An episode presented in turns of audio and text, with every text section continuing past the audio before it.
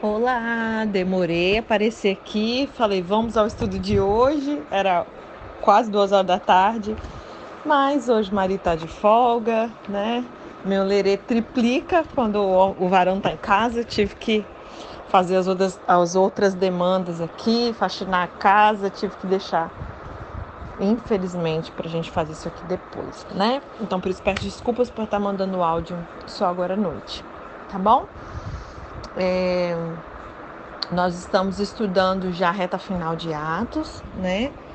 É, vimos Atos 21, calmo, Paulo a caminho ali de Jerusalém, e que em Atos 22 ele vai começar os, as defesas de Paulo, né? Os sermões ali de Paulo diante dos reis. A gente vai ver de Atos 22 até Atos 26 Paulo vai começar ali a falar na língua hebraica, né? E o povo começa ali a prestar atenção à sua defesa, ele vai explicar a sua própria história, falando da instrução que ele recebeu é, de Gamaliel, né?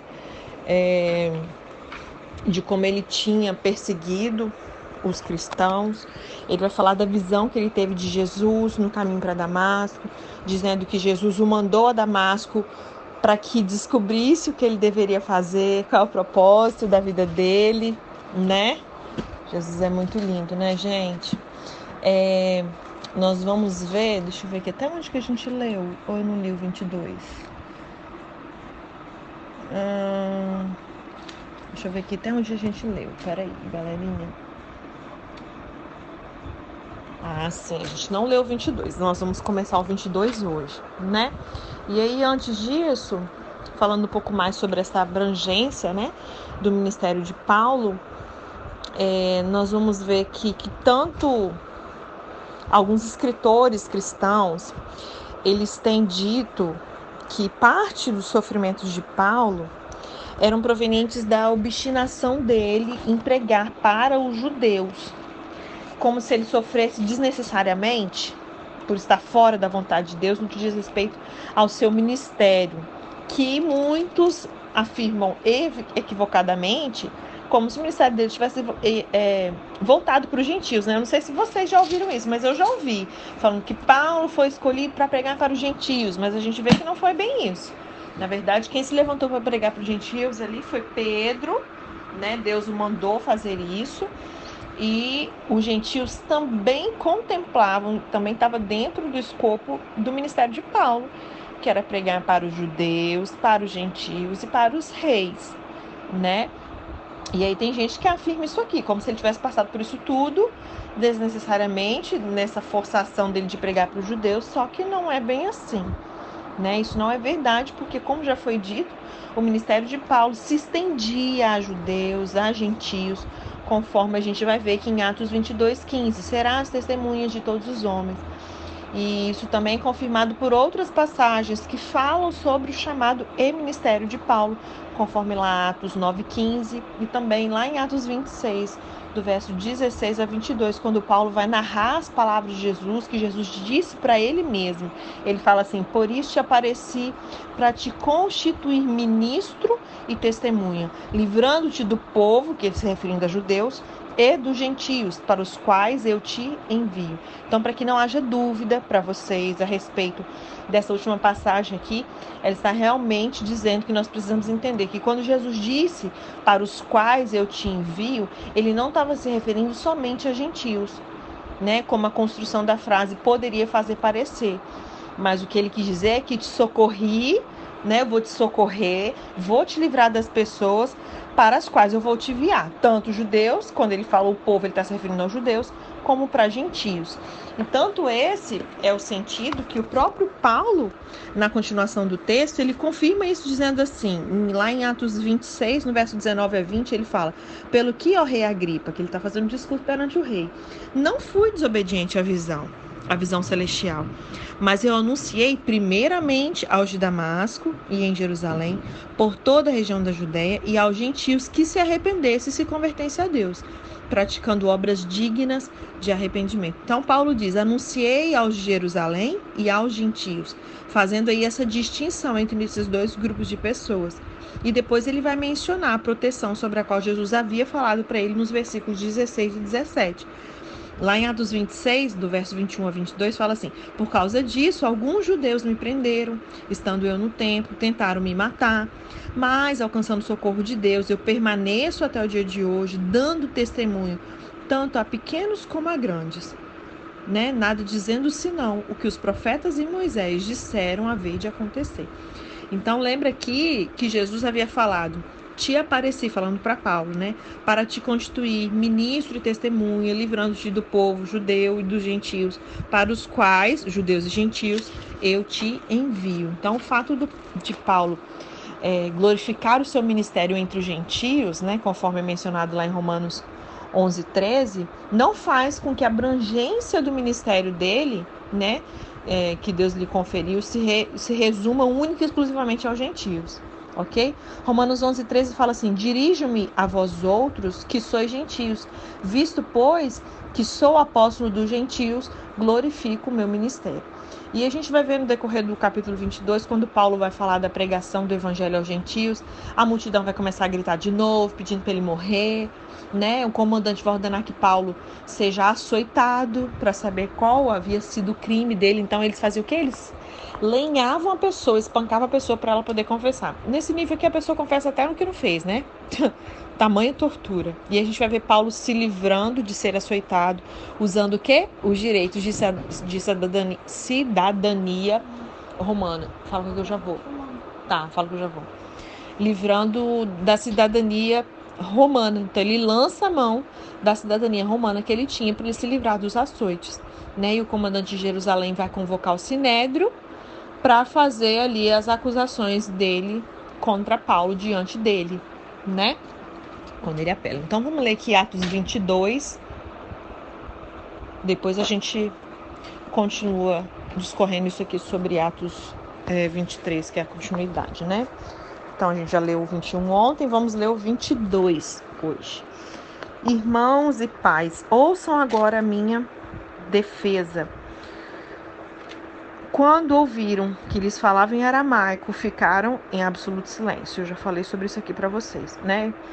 É, então Paulo disse: Sou judeu, nascido em Tarso.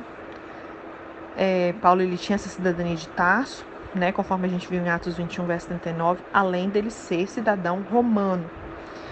É, e ele menciona, né? Em Tarso da Cilícia, mas criado nesta cidade verso. Deixa eu ver aqui, peraí, gente. Às eu boto a luz do celular na frente do meu olho, eu, eu fico cego, não enxergo mais nada.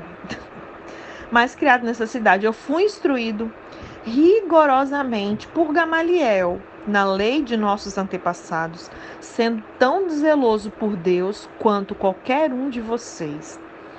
E aqui, né, ele tá, é, quando ele fala sobre essa cidade importante que foi usada por Eurípides em referência a Atenas, Tarso ficava 16 quilômetros rio acima, à foz do rio Sídno, e a 48 quilômetros das montanhas que eram cortadas por um desfiladeiro profundo e estreito com o nome de Portas da Cilícia.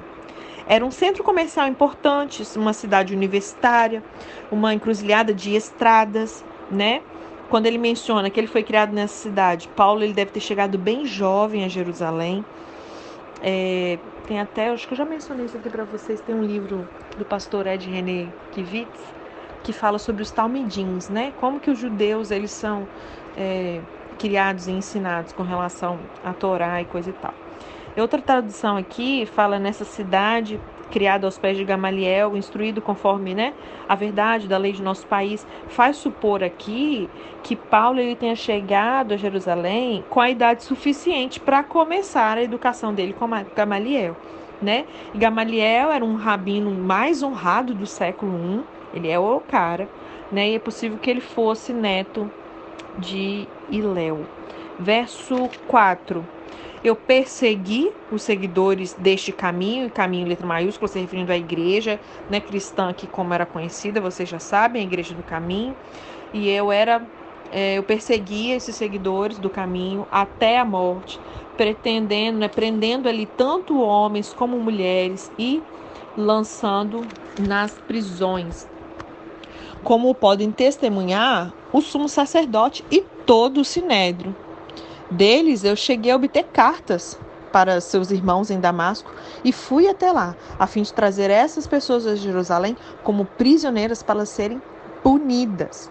E aí, quando ele fala aqui do sumo sacerdote, né, é, Caifás, sumo sacerdote, mais de 20 anos antes, ele já tinha morrido, então sendo então Ananias, então o sumo sacerdote que se refere ali, né? Os seus registros, porém, demonstrariam a veracidade desse testemunho de Paulo. No verso 6 diz assim: Por volta do meio-dia, é, eu me aproximava de Damasco, então quando o sol já estava né, no talo, quando de repente uma forte luz vinda do céu brilhou ao meu redor. E aí eu caí por terra, verso 7. E ouvi uma voz que me dizia: Saulo, Saulo, por que você está me perseguindo? Então eu perguntei: Quem és tu, Senhor? E aí ele responde: Eu sou Jesus, o Nazareno, a quem você persegue. Os que me acompanhavam viram a luz, mas não entenderam a voz daquele que falava comigo. Né? Eles ouviram o som, conforme a gente viu lá em Atos 9, verso 7.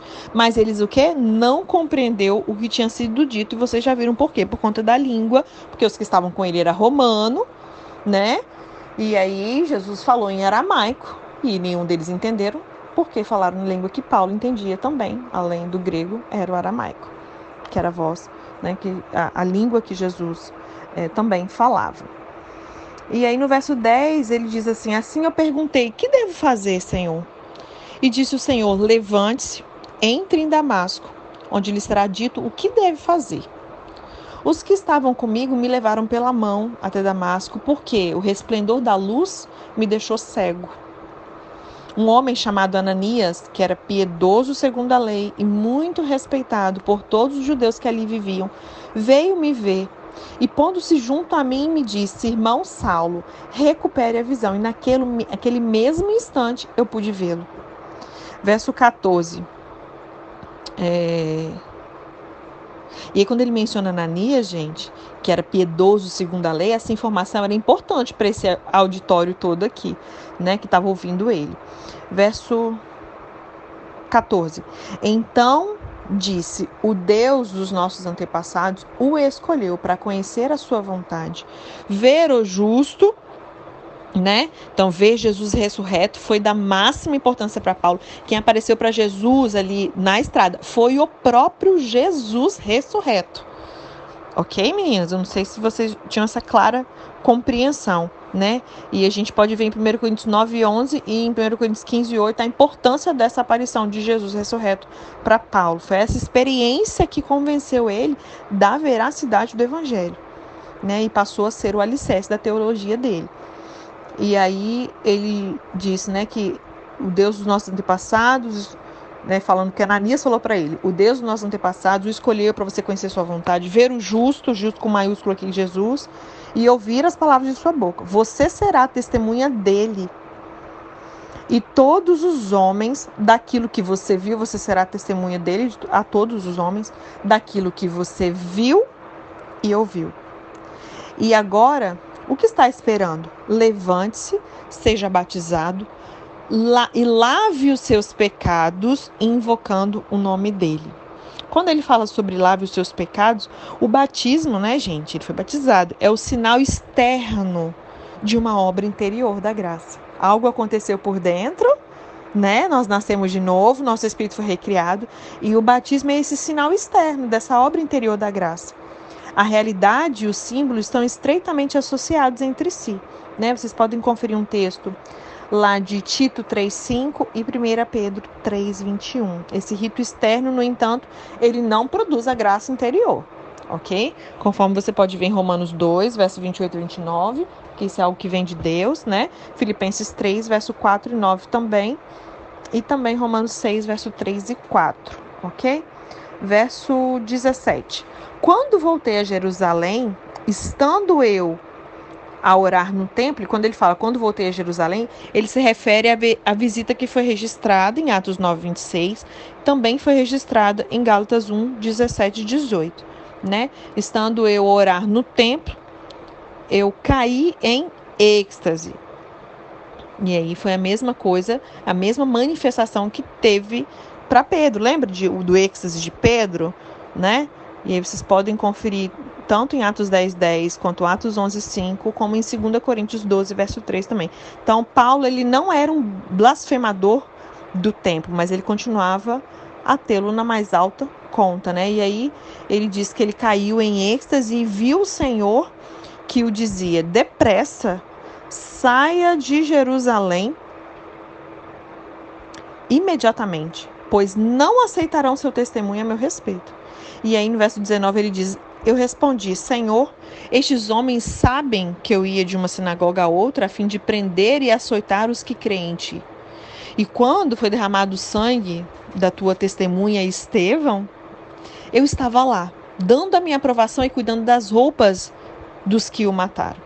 Então o Senhor me disse: Vá, eu o enviarei para longe aos gentios. Verso. Aqui no verso 20, quando ele fala, né? É, eu estava lá dando a minha aprovação com relação a esse cenário de Estevão, da morte de Estevão ali em Atos 8. É, não significa necessariamente que Paulo fosse membro do Sinédrio, tá? Embora alguns tenham pensado assim, mas era possível demonstrar aprovação cuidando ali das roupas dele, mas de fato ele era uma pessoa muito importante nesse meio, né? Verso 22: A multidão ouvia Paulo até que ele disse isso. Então todos levantaram a voz e começaram a gritar: Tira esse homem da face da terra, ele não merece viver. Gente, que ódio, né? Estando eles gritando, tiraram suas capas e, lançando poeira ao ar, o comandante ordenou que Paulo fosse levado à fortaleza e fosse açoitado e interrogado para saber por que, que o povo gritava daquela forma contra ele. Nem os homens estavam entendendo, o comandante aqui, né? E aí, nesse caso do açoite aqui, gente, não com a vara, como aconteceu em Filipos. Vocês podem conferir em Atos 16, do verso 22 a 24. Mas aqui era com flagelo, que era um instrumento de, de impiedosa tortura. E era lícito, era, era permitido por lei usar isso para arrancar uma confissão de um escravo ou de um estrangeiro, né? Mas isso não era permitido para fazer com cidadão romano. E o flagelo, ele consistia num, aço, num açoite de tiras de couro que tinha pedaços caniços, pedaços de ossos ou de um metal que era fixado nas extremidades para quando bater, ai, chega tá doendo que ah, deu lembrar o que fizeram com Jesus também, né? Para poder arrancar a carne. Quando batia o negócio que ele puxava de volta, arrancava a carne da pessoa, se fazia buracos mesmo, rasgava a carne da pessoa, né? Verso 25. Enquanto o amarravam a fim de, de açoitá-lo aqui, de fazer esses flagelos, né? Paulo disse ao centurião o quê? Vocês têm direito de açoitar um cidadão romano sem que ele tenha sido condenado? E aí, é, segundo a lei romana, todos os cidadãos romanos estavam isentos de toda forma degradante de castigo. Espancamento com vara, açoite, crucificação, né? E aí, ao ouvir isso, o centurião foi prevenir o comandante. que vai fazer? Esse homem é cidadão romano. E aí, em verso 27, o comandante dirigiu-se a Paulo e perguntou: Diga-me, você é cidadão romano? E ele respondeu: Sim, sou. Então o comandante disse assim para ele: Eu, o comandante romano, falou assim para ele: Eu precisei pagar um elevado preço por minha cidadania e aí Paulo respondeu assim para ele: Eu a tenho por direito de nascimento. Por que, que ele está falando que ele pagou um, um, elevado preço, né? Havia, gente, três maneiras de você obter a cidadania romana. É, primeiro, como prêmio por algum serviço de destaque que você tenha prestado a Roma. Segundo, comprar ela por alto preço dinheiro mesmo. Ou, como era o caso de Paulo, nascer numa família de cidadãos romanos. Ninguém sabe como o pai de Paulo ou algum antepassado dele conquistou a cidadania.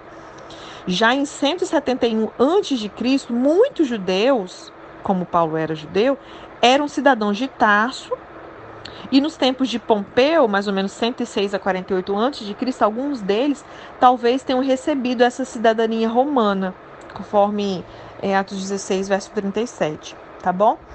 E aí Paulo falou: bom, você teve que comprar, então, mas eu não. Eu tenho direito de nascença, de nascimento. Verso 29. Os que iam interrogá-lo se retiraram imediatamente. O próprio comandante ficou alarmado ao saber que ele havia prendido um cidadão romano e pensou, lascou para o meu lado, né?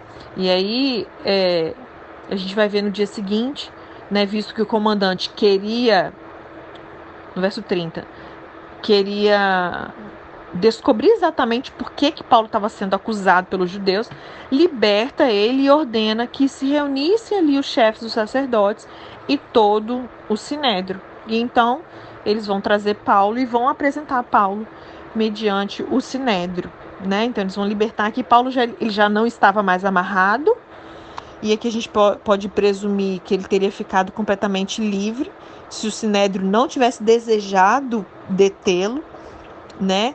Os da linhagem da família dos sumos sacerdotes, principalmente saduceus, mas o sinédrio ele incluía também um número considerável de fariseus, né? E esses homens eles é, eles perfaziam o corpo governante ali dos judeus e o tribunal judaico ele era respeitado pelo governo romano cuja aprovação precisava ser obtida antes de ser pronunciada a sentença de morte. Ok? Então a gente para aqui. É... Amanhã a gente revisa esse Atos 21 e 22 que a gente estudou ontem e hoje e continua Atos 23, onde Paulo vai fazer a sua defesa ali diante do Sinédrio. Amém? Eu vou ler aqui o capítulo 22 na versão a mensagem para finalizar a leitura de hoje. Em pé na escada, Paulo virou-se, levantou os braços. A multidão silenciou quando ele começou a falar em hebraico. E ele disse: Meus prezados irmãos e pais, ouçam com atenção o que eu vou dizer antes de tirarem conclusões a meu respeito. Quando eles o ouviam falar em hebraico, eles ficaram ainda mais quietos. Ninguém queria perder uma palavra. E ele prosseguiu: Eu sou um bom judeu nascido em Tarso, na província da Cilícia, mas educado aqui em Jerusalém, sob o olhar exigente do rabino Gamaliel e instruído com rigor nas nossas tradições religiosas. Além disso, eu sempre me dediquei sinceramente a Deus até o dia de hoje. Eu perseguia qualquer um que tivesse ligação com a Igreja do Caminho. Eu agia com violência, disposto a matar, a matar por causa de Deus. Eu persegui homens e mulheres, lancei muita gente na prisão. Se vocês têm alguma dúvida, perguntem para o sacerdote principal ou qualquer membro do concílio. Eles me conhecem muito bem. Certa vez, eu fui até nossos irmãos de Damasco, munido de documentos oficiais que me autorizavam caçar os seguidores de Jesus que viviam lá e prendê-los e trazê-los de volta a Jerusalém para eles serem sentenciados. Quando eu me aproximava de Damasco por volta do meio-dia, uma luz intensa brilhou do céu e eu caí no chão confuso e então ouvi uma voz: Saulo, Saulo, por que você me persegue? E eu perguntei: Quem é, Senhor? E ele disse: Eu sou Jesus, o Nazareno a quem você está perseguindo. Meus companheiros viram a luz, mas eles não conseguiam entender a conversa. Então eu disse: Senhor, o que eu devo fazer? E ele me disse: Levante-se e vá a Damasco. Ali será dito tudo o que você deve fazer. Entre, entramos em Damasco, mas é, não foi nada como eu tinha planejado. Eu estava cego, meus companheiros tiveram que me guiar pela mão. E eu me encontrei com Ananias, um homem de reputação excelente, observador das nossas leis. A comunidade judaica de Damasco pode confirmar isso. E ele me deu o maior apoio e disse: Volte a ver. Eu olhei e logo eu estava olhando para ele. Eu estava enxergando outra vez, eu fui curado. E ele disse: O Deus dos nossos antepassados escolheu você para ser parte do seu plano. Você acabou de ver o justo inocente e o ouviu falar. Você será uma testemunha muito importante do que você viu e ouviu. Levante-se, seja batizado e purificado dos seus pecados e conheça Deus pessoalmente. Pois bem, aconteceu tudo como Ananias disse, e mais tarde eu estava de volta a Jerusalém, orando um dia no templo, meio confuso na presença de Deus, e eu vi o justo e inocente de Deus. Ele me disse: depressa, saia daqui o mais rápido que puder. Nenhum judeu em Jerusalém vai aceitar o que você diz a meu respeito. Eu já estou indo. Você pode falar com ele que eu estou acabando. Tá. É, só. Não tem como, porque a mãe está terminando de gravar. Não tem como. Aí o papai. Ah, seu pai pediu? Então tá. Desculpa, menina. É, verso 19. No início, eu questionei, mas quem tem melhores credenciais? Todos sabem que eu era obcecado por caçar quem te seguia, Jesus. Eu os agredia na sinagoga, eu os jogava na cadeia. E quando Estevão, tua testemunha, foi assassinado, eu estava lá, segurando a capa dos assassinos. Agora eles me veem como convertido. Quem melhor do que eu para falar agora? Mas ele disse: Não discuta, vá. Eu o envio a outros povos. Será uma longa jornada. O povo ouviu com atenção até esse ponto, mas eles perderam o controle e começaram a gritar: Matem-no, fora, acabem com ele. Eles sacudiam os punhos e gritavam maldições. Foi quando o comandante interferiu e ordenou que Paulo fosse levado à fortaleza. Ficou chocado e decidiu interrogar Paulo sob tortura para descobrir o que, que ele havia feito para provocar tanta violência no povo. Enquanto o amarravam com tiras de couro, preparando para o açoite, Paulo perguntou ao centurião que assistia a tudo aquilo: Não é ilegal torturar um cidadão romano sem um julgamento justo? E ao ouvir a pergunta, o centurião foi reclamar com o comandante da guarda: Você percebe o que, que você fez? Esse homem é um cidadão romano. E o comandante foi confirmar: O que houve é verdade? Você é cidadão romano? E Paulo respondeu: Claro que sim.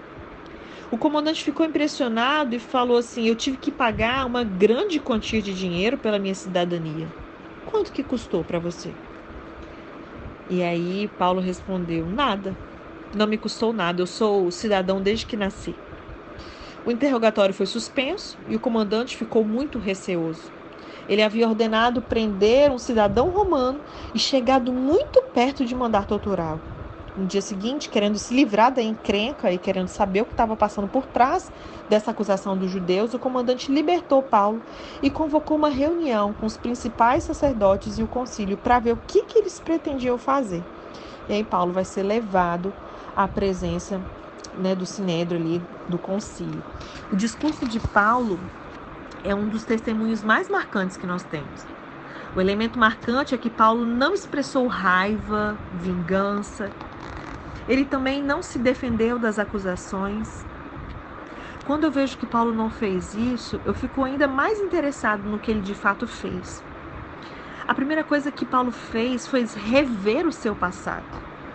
Essa é uma das grandes coisas que o Evangelho de Jesus Cristo capacita uma pessoa a fazer: usar o passado como material para o futuro.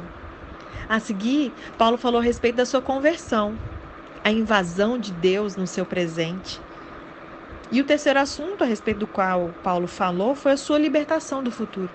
Deus ordenou que ele falasse aos gentios, compartilhasse a sua vida e a vida de Cristo com todos os homens, não importa onde eles estivessem e qual fosse a sua natureza racial, se era grego, se era judeu, se era gentio, não importava. Essa foi a história de Paulo. Quando foi pressionado contra a parede diante de uma prisão em Jerusalém, foi a respeito disso que ele falou. Uma narrativa simples do que Deus fez por ele. Amém?